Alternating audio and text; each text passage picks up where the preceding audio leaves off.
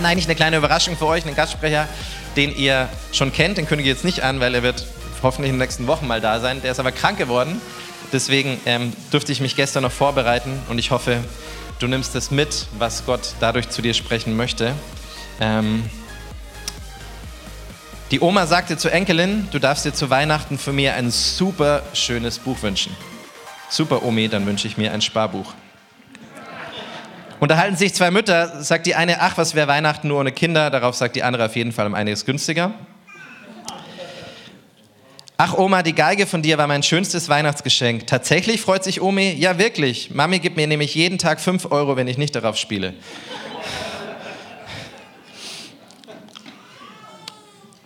Und Sohn, wer bringt an Weihnachten die Geschenke? Amazon. Nein, ich meine den dicken Mann mit dem Bart. Ach so, der Postbote. Okay.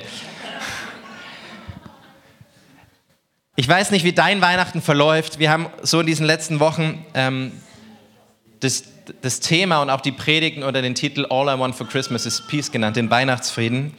Und ich habe das letzte Woche gesagt, ich finde es so interessant, wie viel das Wort Gottes über, über Frieden sagt. Hey, wenn du heute Morgen neu bist und Jesus noch nicht kennst, Gott möchte dir seinen Weihnachtsfrieden schenken. Wenn du schon lange gläubig bist, ich glaube, wir dürfen uns immer wieder daran erinnern, was der Weihnachtsfriede bedeutet. Aber das Wort Gottes sagt so viel über Frieden und ich habe mir gedacht, wir müssen eigentlich viel öfter über Frieden predigen, weil wir ihn auch echt in unserem eigenen Leben brauchen. Und dieser Schlüsselvers, um den es geht in diesen Wochen, ist Lukas 2, Vers 14. Ehre und Herrlichkeit Gott in der Höhe und Frieden auf der Erde für die Menschen, auf denen sein Wohlgefallen ruht. Ich habe alles unterstrichen, weil alles gut ist. Ähm, manchmal versucht man das eine Wort so rauszustellen. Vielleicht kennst du die Weihnachtsgeschichte, vielleicht hast du sie schon oft in der Kirche gehört, vielleicht schon immer wieder gelesen. Ähm, wir lesen diese Weihnachtsgeschichte, wo der Engel kommt und diese Botschaft weitergibt und er sagt, Ehre und Herrlichkeit Gott in der Höhe und Frieden auf der Erde für die Menschen, auf denen sein Wohlgefallen ruht. Und ich möchte einfach in den nächsten Minuten einen Teil davon eingehen, wie ich glaube, dass wir Frieden in Beziehungen an Weihnachten erleben können. Und ich glaube, dass diese zwei Punkte unmittelbar miteinander verbunden sind. Ich glaube, dass wir Frieden nur erleben können, wenn wir Gott die Ehre geben. Wenn Gott den Platz in unserem Leben hat, der ihm wirklich gebührt, dass wir dann wahrhaft tiefen Frieden erleben. Das glauben wir übrigens auch für dich, wenn du Jesus noch nicht kennst. Friede ist nicht ein Gefühl, es ist eine Person, eine Beziehung zu der Person, die Friede ist. Das ist Jesus. Und wir können wahren Frieden nur erleben, wenn wir diese Person diesen Jesus ins Zentrum, in den Mittelpunkt unseres Lebens stellen. Wenn er den Platz einnimmt, dem wirklich gebührt. Und es ist nur möglich, Frieden auf Erden zu haben, wenn Gott den Platz einnimmt. Oder wir wissen es doch. In der Welt, die geprägt ist von Konflikten, von Herausforderungen, dass wir uns das so sehr wünschen, dass Menschen diesen Weihnachtsfrieden erleben. Dass wir wissen, da, wo Jesus ins Zentrum kommt, da ist wirklich Friede möglich.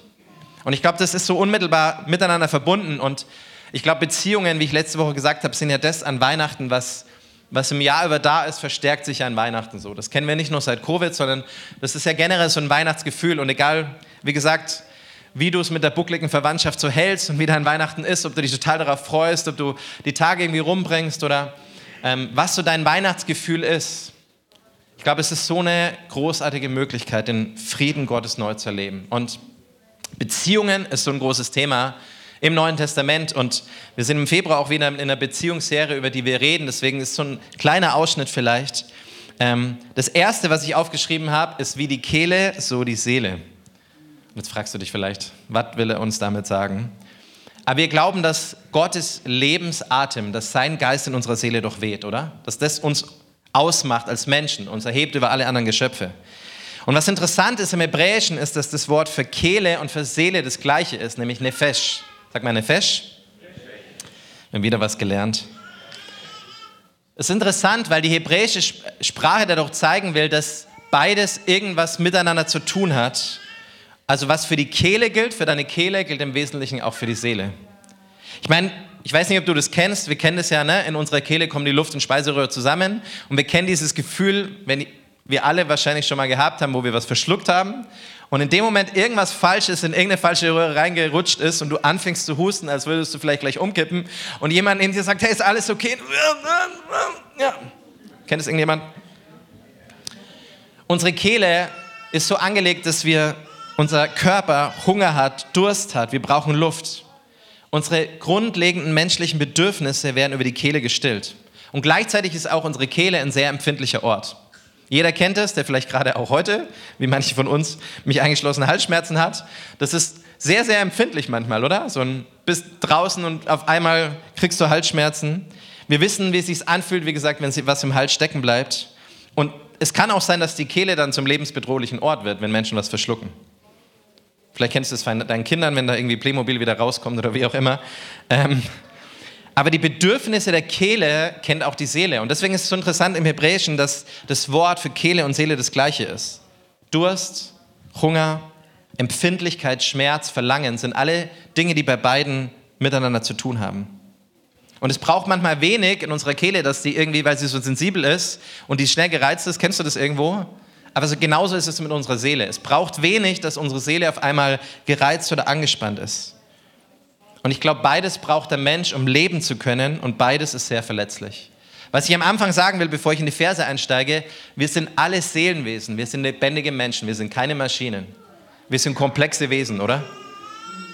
Auch in der Gemeinde Gottes, auch an diesem herrlichen Ort. Wir sind komplexe Wesen, wir sind Seelenmenschen. Wir sind nicht angelegt, als Computer irgendwie zu funktionieren, sondern wir bestehen alle aus einer Seele, die komplex ist.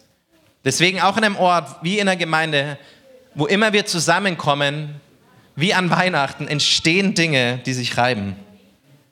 Und ich glaube, es ist so wichtig, dass wir neu verstehen, dass unsere Seele Bedürfnisse hat, dass wir unsere Seele immer auch in Beziehungen mit hineinbringen, dass unsere Seele, unser Herz, unsere Wunden Teil von unserer Geschichte sind.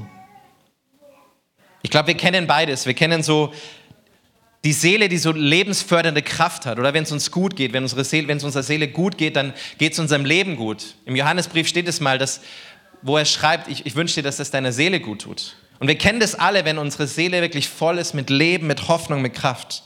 Aber wir kennen gleichzeitig auch so die andere Seite. Wir sind ambivalente Wesen, oder? Wir kennen gleichzeitig in unserer Seele dunkle Gedanken. Wir kennen Ängste, Unsicherheit, Selbstbezogenheit. Wir, ich und du, wir sind eine einzigartige Mischung aus Größe und Niedrigkeit, aus göttlichem Lebensraum und Staub. Es ist beides in uns angelegt. Und das spiegelt sich auch immer in unseren Beziehungen wieder, oder? Wir sind, wir sind ambivalente Wesen, wir haben beides. Beides ist in uns angelegt. Selbst als Christen. Wir merken, dass Dinge in unserer Seele, die unglaublich lebensförderlich sind, die, die gut sind. Vielleicht erlebst du es, du spielst gerade noch friedlich mit deinem Kind und auf einmal gehst du im nächsten Moment an die Decke. Bist super happy in deiner Arbeit und eine blöde E-Mail oder irgendwas passiert und du, das macht was mit dir. Und ich finde es manchmal so interessant, ich weiß, vielleicht geht es nur mir so, aber wir wandeln so schnell oder wir leben so schnell, wie das so schnell umschwenkt in unserem Leben, oder? So gerade bist du noch voll unterwegs und bist voll happy und juhu, alles ist gut und irgendwie eine Nachricht kommt, eine zwischenmenschliche Beziehung, ein Konflikt, eine Herausforderung, ein Schmerz und du merkst, irgendwas löst es in deiner Seele aus und es drückt sich auf deine Stimmung. Und wie gesagt, das ist ein tiefes, tiefes Thema, dass man, wo man so viel psychologische, wo man so viel biblische Sachen mit reinpacken kann. Deswegen einfach nur ein so, so ein kurzer, ähm, kurzer, ein paar kurze Tipps für Weihnachten, wie wir damit umgehen können. Aber ich glaube, ihr versteht, was ich meine, oder? Ich habe geschrieben, Beziehungen heißt mit Überraschungen rechnen. Oder? Ich weiß nicht, wer von euch das kennt, dass du in einer Beziehung bist und du hast noch nie in einer Beziehung eine Überraschung erlebt. Die andere Person war immer so, wie du sie erwartet hast, dass sie sein soll. Wir warten, dass der Mensch, dem wir gegenüberstehen, dass er klug, eigenständig, reflektiert, konfliktfähig, begabt, geschickt und kommunikativ ist. Kommt aus einem Buch. Wir erwarten, dass Menschen immer lösungsorientiert haben. Wir haben so viel Erwartung. Ich erinnere mich, ähm, dass Ele das mal vor ein paar Jahren gesagt hat. Hat gesagt, Enttäuschung heißt frei von Täuschung. Und ich dachte, das ist ein total blöder Satz, aber mittlerweile verstehe ich ihn besser. Ich merke, in Beziehungen, das Hauptproblem sind meine Erwartungen der anderen Person und die Erwartungen der anderen Person an mich, oder? So oft lege ich Erwartungen auf Menschen, die vielleicht gar nicht kommuniziert, die irgendwo aus meiner Seele, aus meinem Inneren heraus kommen und ich merke, dass das Konflikte kreiert. Unser Hauptproblem sind die Erwartungen, die wir oft an Menschen legen, die aber eigentlich nur Gott erfüllen kann. Und ich habe geschrieben, Beziehung heißt mit Überraschungen rechnen, weil ich glaube, dass es auf jeden Lebensbereich so zutrifft. Jede Beziehung kann von Überraschung geprägt sein. Die Person gegenüber ist vielleicht nie so, wie du sie dir vorstellst. Auch an Weihnachten, wenn du mit Menschen zusammenkommst. Beziehungen heißt mit Überraschungen rechnen. Und ich glaube, dass es so wichtig ist, am Anfang das zu sagen, weil ich glaube, ähm, mir dieser Vergleich geholfen hat, dass so wie meine Kehle Bedürfnisse hat, so wie meine Kehle unglaublich sensibel ist, mein, kann auch, ist auch meine Seele unglaublich sensibel und braucht Gottes Wirken, braucht seine Gegenwart. Und es hat alles damit zu tun, dass im Wesentlichen nach meine Seele, deine Seele im Wesentlichen Durst hat. Sie ist voller Sehnsucht nach Annahme, nach Bestätigung, nach Wertschätzung. Sie kann nicht genug davon kommen. Und die Frage ist, woher holen wir uns genau das, was wir brauchen? Und ich glaube, es ist so wichtig, das zu sagen, Beziehungen heißt mit Überraschungen rechnen, oder? Worauf ist meine Erwartung geprägt, auch dieses Jahr in Weihnachten, wenn du hineingehst in Familie, wenn du unterwegs bist mit Menschen? Worauf ist meine Erwartung geprägt? Auf das, wie Menschen reagieren oder auf das, wer Gott als mein Fundament ist? Amen. Meine Seele hat Bedürfnisse. Ich weiß nicht, ob du es kennst. Wir haben ein unglaubliches, nicht nur seit der Insta-Generation oder seit der Social-Media-Generation, ein unglaubliches Bedürfnis nach Annahme, nach Wertschätzung, nach Bestätigung. Und es ist, eine, wie wir als Gesellschaft geprägt werden. Aber ich glaube, es ist so wichtig, so die viel tiefere Ebene Gottes anzuschauen, die darunter liegt, die wir alle brauchen. Weil wir alle komplexe Wesen sind. Weil, weil wir alle Menschen sind, die fehlbar sind und deswegen Gottes Wirken brauchen in unserem Leben.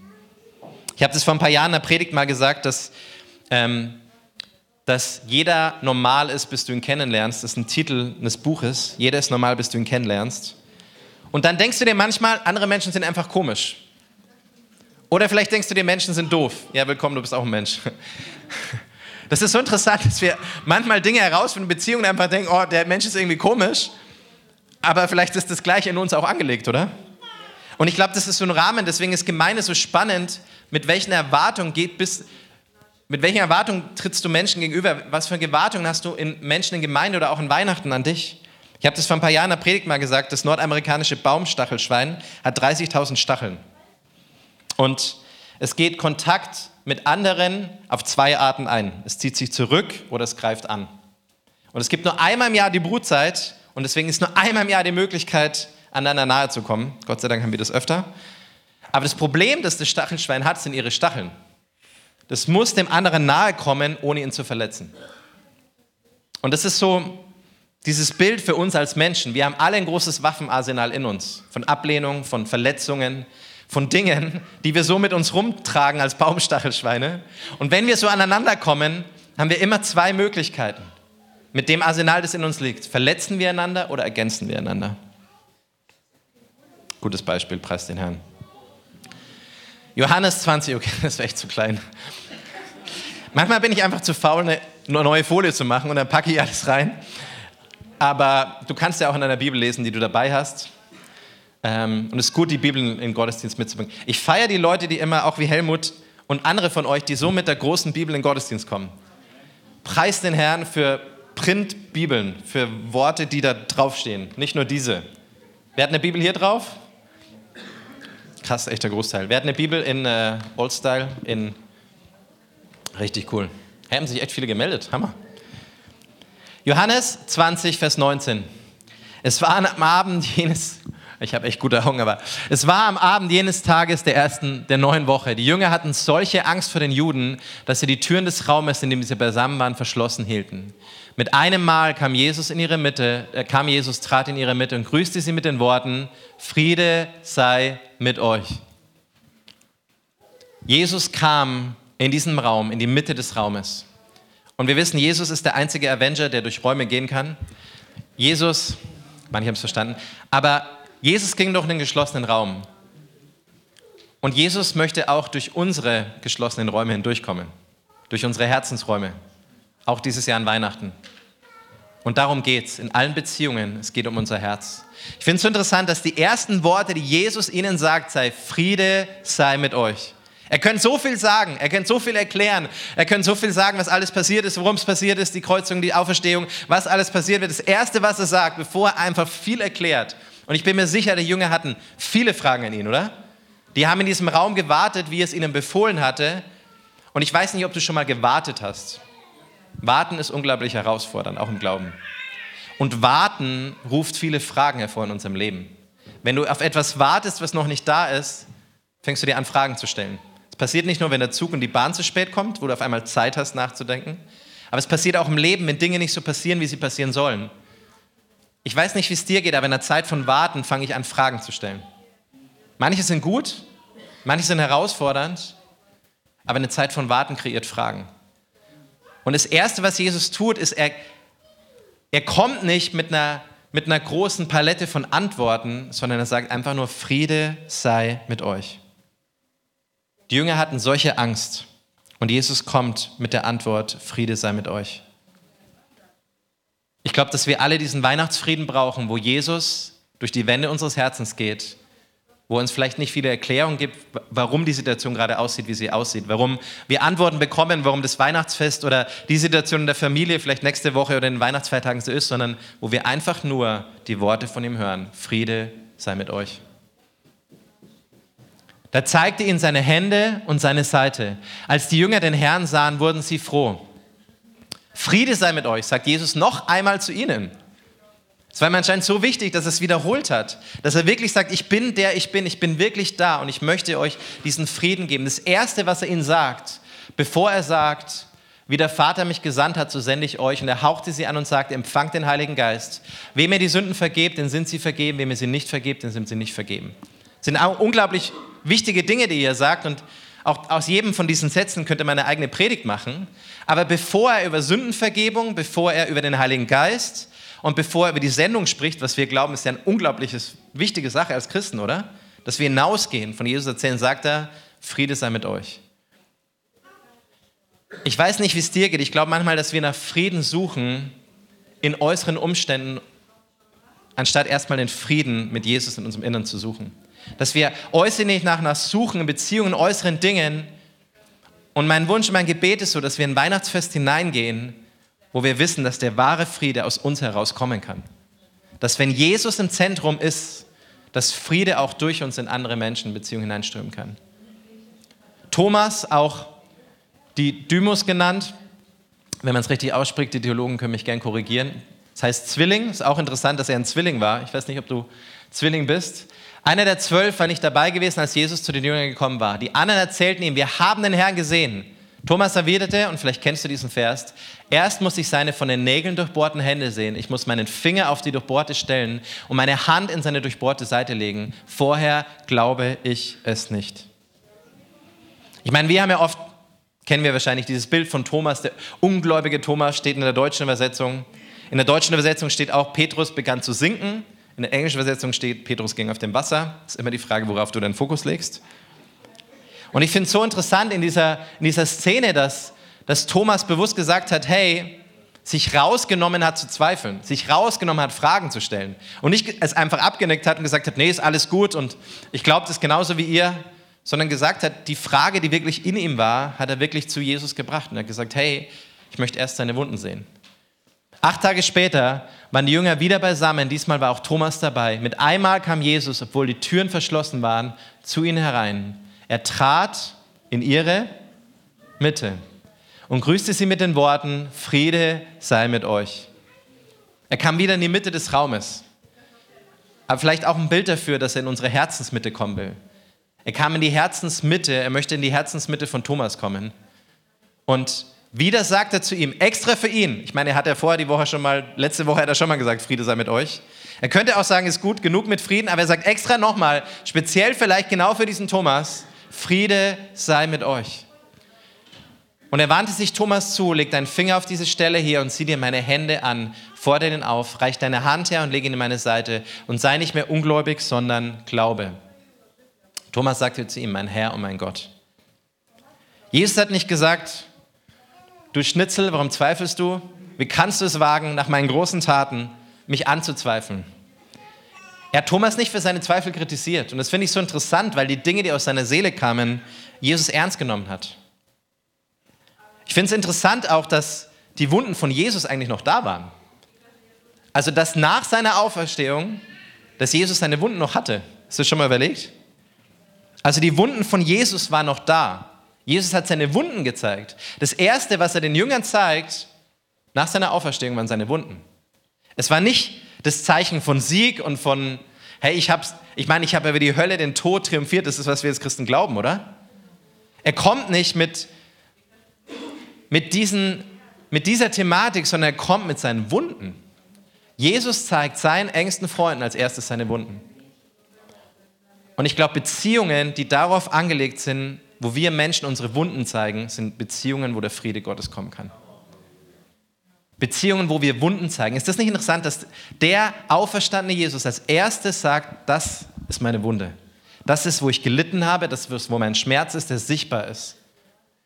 Vielleicht kennst du das aus Kleingruppensetting, aus Freundschaftssetting, wenn einer anfängt zu erzählen, wie es ihm geht, ist auf einmal das Eis gebrochen und alle anderen fangen an zu erzählen. Wenn einer anfängt, seine Sünden zu bekennen, wenn einer betet, hey, mir geht's gerade nicht gut, sind alle anderen so, okay, kann ich auch erzählen. Kennst du das?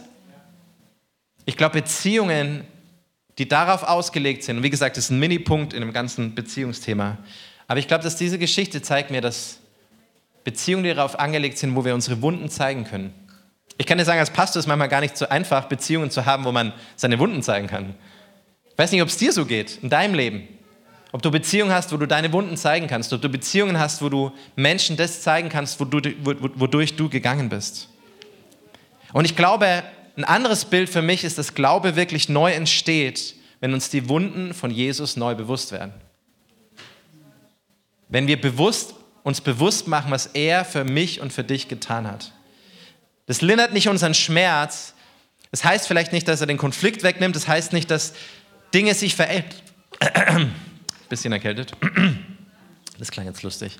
Das heißt nicht, dass, er, dass die Situation sich verändert. Das heißt, wenn wir bewusst, uns neu bewusst machen, Herr Jesus, seine Wunden für dich und für mich sind das, was wirklich den Unterschied macht. Das Kind der Grippe wurde zu Jesus am Kreuz. Und das ist, was alles verändert. Auch deine Situation, auch deine Konflikte, auch deine Schmerzen, auch dein Leid, die Leiden, die Wunden von Jesus waren so viel größer. Und sie waren, ist, sind das Einzige, was unsere Wunden heilen kann, sind seine Wunden. Wenn Thomas, wie Thomas zu ihm gekommen hat, was hat er gesagt? Leg deinen Finger an meine Seite. Er sagt, berühre mich. Hey, egal ob du gläubig bist, vielen Dank. Danke an meine Frau. Ähm, aber das ist doch so interessant, dass, dass Jesus gesagt hat, hey, du darfst mich berühren. Vorher bei Maria Magdalena, ihr kennt die Stelle, er sagt, hey, berühre mich noch nicht, ich bin noch nicht aufgefahren. Aber zu Thomas sagt er, berühre mich. Er sagt, ich Jesus zum, an, berühre meine Wunden, berühre genau diesen Ort. Und wir alle kennen das, Wunden sind genau die Sachen in unserem Leben, die am schmerzhaftesten sind. Aber gleichzeitig sind sie auch dein größter Schatz. Wunden in unserem Leben zeigen wir nicht allen Menschen. Wir sagen nicht, hey, schau mal, ich bin verletzt, guck mal, hier. Wir tun uns oft schwer, unsere Wunden unseren engsten Freunden zu zeigen. Unserem Ehepartner, oder? Also vielleicht bist du super drin, gib mir einen Workshop. Aber Wunden sind nicht die Sache, mit denen wir prahlen, die wir rumtragen. Aber deine Wunden machen dich auch berührbar. Wie oft, zumindest ich in meinem Leben, wie oft sind wir unberührbar, wenn wir keine Wunden zeigen? Ich glaube, Gemeinde ist ein Ort von Heilung. Du bist ein Ort von Heilung. Aber es passiert nur, wenn wir Beziehungen haben, die darauf gebaut sind, dass wir erstens die Wunden von Jesus neu erleben und sie in den Mittelpunkt unserer Beziehungen stellen. Weil ohne die Wunden von Jesus gibt es keine Heilung. Ohne die Wunden von Jesus gibt es keine Lösung von Konflikten. Ohne die Wunden von Jesus gibt es keine Möglichkeit. Und gleichzeitig Beziehungen haben, wo wir unsere Wunden zeigen. Ich finde es so interessant, dass Jesus sich nicht aufdrängt. Er tritt in die Mitte dieses Raumes und er möchte in die Mitte deines Herzensraumes treten und dort herrschen. Beziehungen werden nur heil, wenn Jesus herrschen kann. Unser Herz wird nur heil, wenn Jesus herrschen kann. Das drückt sich hier aus, indem Thomas sagt, mein Herr und mein Gott. Er drückt es aus, dass Jesus der absolute Herr für ihn ist, sein Gott. Und dadurch drückt er aus, dass Jesus auch diesen Raum hat, den Anspruch in seinem Herzen, wirklich der zu sein. Und ich glaube, das brauchen wir alle. Glaube entsteht, wenn wir andere sehen, die uns ihre Wunden zeigen, nachdem sie sie passiert sind und wie sie sie überwunden haben. Das ist doch das Ding im christlichen Glauben. Wenn du ein Zeugnis hörst, wie dieses Jahr an Silvester, wenn Menschen erzählen, hey, ich bin durch etwas gegangen. Zeugnis ist ja nicht, alles ist super, oder? Zeugnis heißt, es war vorher, es war etwas, dann hat Jesus was getan und jetzt hat sich was verändert. Aber es heißt auch, es gab eine Seite davor. Es gab eine Seite von Wunde, von Herausforderung, Konflikt, von Verletzung. Und wenn Menschen in dem Moment es zeigen, entsteht Glaube in dir, dass du sagst, hey, Gott kann es auch tun. Wenn jemand von seiner Heilung erzählt, wenn jemand erzählt, heute früh hat mir jemand erzählt, hey, es ist noch nicht alles gut in meinem Leben, aber Gott hat innerlich schon so viel getan. Ja, preis den Herrn. Wir sind immer noch unterwegs, aber es ist ein Zeugnis, das dir Mut gibt zu sagen, wow, hey, Gott hat mir geholfen in meiner Depression, in meinem Konflikt, in meiner Herausforderung, in dem, dass es mir schwer gefallen ist, mich gut zu sehen wie das Wort Gottes, mit meinem Minderwert, mit meinen Problemen. Wenn Menschen das zeigen, entsteht Glaube, der Beziehungen verändern kann. Ich finde es interessant immer noch, dass Jesus nach der Auferstehung Wunden hat. Vielleicht bleiben manche Wunden auch in unserem Leben. Aber ich glaube, wenn ich und du Beziehungen haben, wie gesagt, ein Bild, eine Möglichkeit. Ich glaube, es gibt tausend Tipps für Beziehungen. Aber eine Möglichkeit, und ich glaube schon ein tiefer Punkt, ich merke das in meinem Leben, wenn ich Beziehungen habe, wo ich meine Wunden zeigen kann, kann das Heilung bringen. Für mich und für die andere Person. Vielleicht ist das was, was du in diese Weihnachtszeit mit hineinnehmen kannst. Vielleicht auch in Gemeinde im nächsten Jahr. Ich wünsche mir das so, dass wir alle Beziehungen haben, wo wir unsere Wunden zeigen können. Und wo wir ganz neu die Wunden von Jesus erleben können. Das drückt es aus in dem nächsten Vers. In Jesaja und den Vers kennst du bestimmt. Du weißt, dass Jesus für deine Krankheit, für deine Sünde gestorben ist. Wenn du es noch nicht weißt, kannst du es heute ganz neu erleben. Aber Jesaja 55 sagt doch, er wurde um unsere Übertretung willen durchbohrt, wegen unserer Missetaten zerschlagen. Die Strafe lag auf ihm, damit wir Frieden hatten. Und durch seine Wunden sind wir geheilt. Es ist interessant, dass, ich meine, wir beziehen es oft, ne, Jesus ist für unsere Sünden gestorben, für unsere Krankheit. Aber die Strafe lag auf ihm, damit wir Frieden hätten. Du kannst nicht in einem Raum von Verurteilung sein und gleichzeitig Frieden wollen. Du kannst nicht in einem Raum sein von Strafe und gleichzeitig Frieden erleben wollen. Jesus wurde bestraft. Wir haben so oft in unseren Beziehungen, vielleicht auch dieses Jahr an Weihnachten, die, die Frage, wer ist schuld? Jesus hat die Schuld getragen. Das Wort Gottes sagt uns so oft, ermutigt einander. Ich kann dir sagen, entmutigt werde ich, entmutigt werde ich in meinem Leben genug. Oft alleine, oder? Das passiert ganz von selber. Die Bibel sagt nie, entmutigt einander. Und trotzdem haben wir als Christen so oft dieses Ding, dass wir denken, wir müssen den Dreck in anderen suchen, anstatt das Gold hervorzuheben. Das Wort Gottes sagt so oft, ermutigt einander. Vielleicht ist das was, was du aus einer geheilten Seele, aus einem Herzen, wo Jesus in der Mitte des Herzens ist, mitnehmen kannst in diese Weihnachtszeit, wo du sagst, selbst in deiner Verwandtschaft, wo es herausfordernd ist in Beziehungen in diesen nächsten Wochen, sprich ein Wort der Ermutigung, sprich ein Wort von Leben, sprich ein Wort von Hoffnung. Das ist oft die erste und größte Evangelisation, die du tun kannst. Sprich das Wort von Hoffnung hinein. Auch wenn du denkst, die andere Person hat es gar nicht verdient, sprich ein Wort von Leben. Jesus hat die Strafe getragen, damit wir Frieden haben, auch in unseren Beziehungen. Psalm 34, 15. Lasse ab vom Bösen und tue Gutes, suche Frieden und jage ihm nach. Du bist berufen, Friedensjäger zu sein. Du bist nicht berufen, ein Dreckjäger zu sein. Oft als Christ, ich weiß nicht, wie es dir geht, das Erste, was einem auffällt, sind die Fehler in anderen Menschen. Weil sie auch irgendwie sichtbar sind. Aber Jesus sagt, suche Frieden und jage ihm nach. Wir wären eine Gemeinde, die, wir wären Christen, wir wären Weihnachten, wo Menschen dem Frieden Gottes nachjagen, den Frieden in Beziehungen, den Frieden neuer Leben.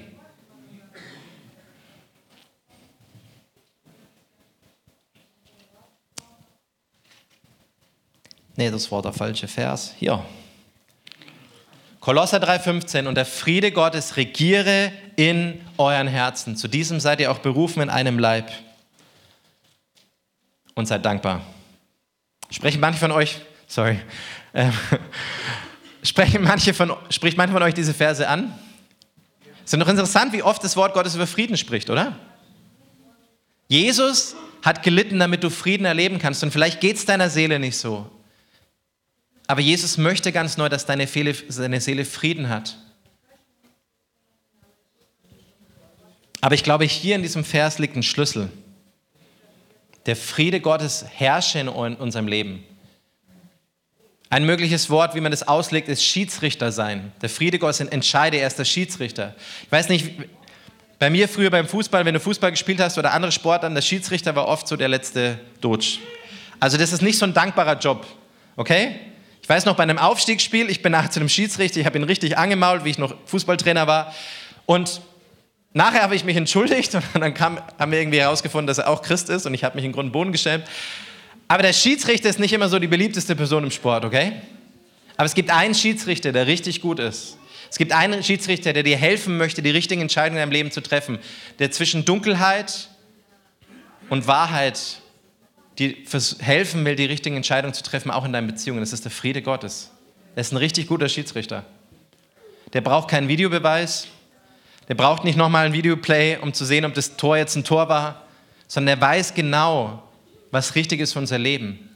Und ich glaube, ein Grundelement für unsere Beziehungen ist, richten wir uns nach diesem Frieden Gottes aus. Darf der Friede Gottes in unseren Beziehungen regieren, herrschen?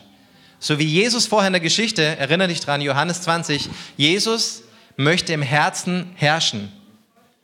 So möchte der Friede Gottes in unseren Herzen herrschen. In Israel, wenn man sich begrüßt, sagt man nicht, wie geht's dir, sondern man sagt, Mashlam Char. Das heißt, hast du Frieden übersetzt hast du Frieden. Und es ist interessant eigentlich in der hebräischen Sprache, weil wenn du Frieden hast, wird es automatisch dazu beitragen, wie es dir geht, oder? Der Friede herrscht in euren Herzen. Nicht Sorgen, nicht die Verlangen der Welt, nicht Dinge, die dich von Gott wegbringen. Nicht Unfrieden, sondern wirklich Frieden. Und ich glaube, wir kennen das alle, dass nach außen alles gut ist, aber die Frage ist wirklich, nach innen, ist da wirklich Friede? Vielleicht ist das ein Ding für dich in den nächsten Wochen, dass du Menschen fragen kannst, hast du Frieden? Wie geht es dir wirklich in deinem Herzen? Suche den Frieden und jage ihm nach. Ich glaube, so oft suche ich außen nach Frieden. Und ich glaube, es hat eine andere Qualität von Sein, wenn der Friede in meinem Herzen, wenn es aus meinem Frieden hervorkommt. Der Friede Gottes herrsche in euren Herzen. Der Friede Gottes ist der Schiedsrichter in deinem Leben. Er ist der, der den Unterschied machen kann in deinen Beziehungen, in deinen Herausforderungen, aber auch in deiner inneren Herzenswelt, oder? Wir kennen das vielleicht in bestimmten Situationen und manchmal verlieren wir das so schnell. Lasst uns neue Menschen sein, die sich vom Frieden Gottes leiten lassen. Glückselig sind die Friedensstifter, denn sie werden Söhne Gottes heißen.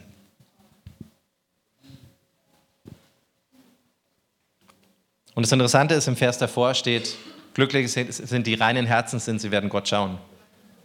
Es kommt aus einem Herzen, wie sehr ich Frieden stiften kann. Mein Herz beeinflusst, wie sehr ich Frieden in meinem Umfeld stiften kann. Das hat mit meinem Herzen zu tun. Und Gott möchte ganz neu unsere, meine, unsere Herzen berühren. Das Interessante ist, das Ende der Geschichte, und das Lobpreisteam kann gerne nach vorne kommen. Das Ende der Geschichte bei Thomas ist, dass in der Kirchengeschichte man sagt, dass er, der ungläubige Thomas, später nach Indien gegangen ist, das Evangelium gepredigt hat und Gott ihn machtvoll gebraucht hat. Ich habe diesen Vers letzte Woche gelesen, Epheser 6 sagt, glückselig oder selig sind unsere Füße, wenn sie das Evangelium des Friedens bringen. Thomas wurde von Gott gebraucht, um sein Reich zu bauen. Und vielleicht heißt es auch, dass der Mensch, der die größten Fragen hatte, der sein Inneres, seine Zweifel zu Jesus gebracht hatte, von Jesus gebraucht worden ist, um sein Reich in diese Welt zu bringen. Dein Zeugnis ist auch etwas, was Teil deiner Geschichte ist. Und es ist interessant, weil es sagt in Epheser, es ist das Zeugnis. Und ich glaube, oft denken wir, dass wir kein Zeugnis zu erzählen haben. Und das ist, glaube ich, das Grundproblem in Evangelisation, dass wir denken, hey, ich habe eigentlich gar nichts weiterzugeben. Aber deine Geschichte ist voll von dem, was Gott in deinem Leben schon gewirkt hat. Und wo du das erkennst, wo du erkennst, wie Gott in deinem Leben schon wirkt, kannst du ein Zeuge sein für andere Menschen, auch dieses Jahr an Weihnachten hin. Die Geschichte von Thomas in Johannes 20 zeigt mir, dass wir Jesus berühren dürfen, dass wir unsere Wunden zu Jesus bringen dürfen und dass da, wo das passiert, Heilung passiert, auch in Beziehungen. Und es ist ein unglaublich, wie sagt man das? Es ist unglaublich risky, oder? Es ist unglaublich, gerade wenn du schon mal verletzt worden bist in deinem Leben, ich glaube, es ist unglaublich herausfordernd. Aber ich glaube, aus dem heraus können wir Beziehungen schaffen, können wir eine Kultur kreieren, die voll ist von Heilung, voll ist von Wiederherstellung, voll ist vom Frieden Gottes. Es passiert, wenn wir den Frieden Gottes in unserem Herzen regieren lassen. Wir alle kennen Situationen, wo wir das schon mal erlebt haben, wo wir den Frieden Gottes regieren haben lassen. Wir alle kennen Situationen, wo wir es nicht getan haben. Aber wie wäre es, wenn wir neu zu Jesus kommen, dieses Jahr an Weihnachten, wenn der Friede Gottes wirklich durch uns, in unserem Herzen regieren darf? und auch in unsere Beziehungen. Dann glaube ich, können etwas in uns und durch uns passieren zu anderen Menschen. Lasst uns doch noch zusammen aufstehen und miteinander beten.